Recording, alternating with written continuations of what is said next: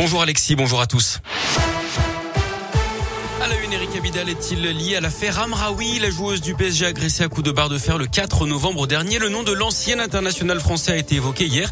Il doit d'ailleurs être entendu par les enquêteurs. La victime aurait utilisé un téléphone avec une puce appartenant à l'ancien joueur de l'OL. Les enquêteurs s'interrogent sur la nature de sa relation avec la joueuse du PSG. Elle est aussi passée par l'OL. La piste d'une vengeance amoureuse est étudiée. Il s'était notamment côtoyé à Barcelone où elle a joué et où il était directeur sportif entre 2018 et 2020. Jean-Luc Mélenchon porte plainte pour menace de mort. Le candidat à la France insoumise à la prochaine présidentielle a saisi la justice hier. Un groupuscule d'extrême droite avait publié un photomontage le représentant visé par une arme à feu.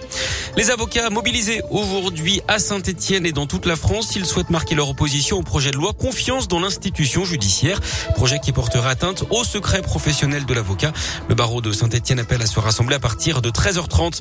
Autre grève, mais jeudi à l'aéroport de Lyon-Saint-Exupéry avec les agents de sûreté qui réclament notamment des primes et de meilleures conditions de travail.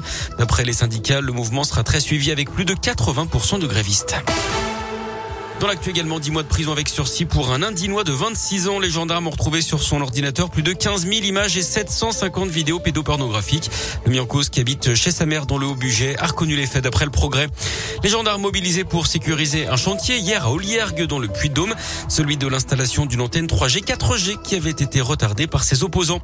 Une tentative d'évasion spectaculaire à Lyon. Samedi, un homme a essayé de s'échapper pendant sa garde à vue. Il a sauté d'une fenêtre.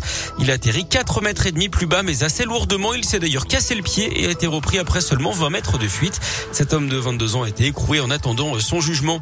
Des scènes de violence dimanche à Lyon 8e et à Villeurbanne. D'après le progrès, plusieurs personnes auraient été visées par des coups de feu en fin d'après-midi. L'une des victimes aurait été embarquée de force dans un véhicule avant de s'échapper. Elle aurait à nouveau été visée par des tirs alors qu'elle tentait de fuir dans la rue.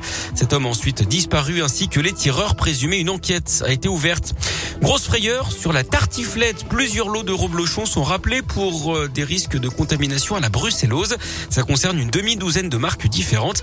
Alors les autorités précisent hein, que la bactérie est détruite avec une cuisson à plus de 65 degrés, mais elles invitent tout de même à ramener les lots concernés.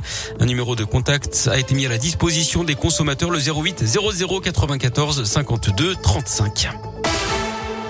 Du sport du foot, fin de la campagne de qualification au mondial pour les Bleus ce soir en Finlande.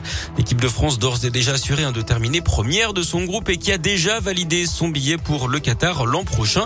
La Finlande, elle, joue très gros ce soir hein, puisqu'elle tentera de se qualifier pour les barrages.